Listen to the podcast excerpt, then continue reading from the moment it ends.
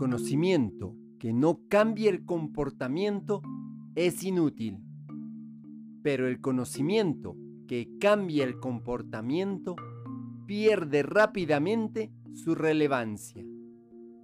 Podemos conocer muchas cosas, más aún ahora con el uso del Internet.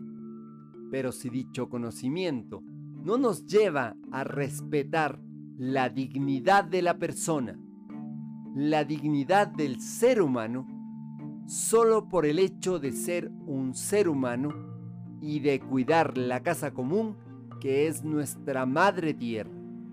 Entonces, el conocimiento no es de utilidad.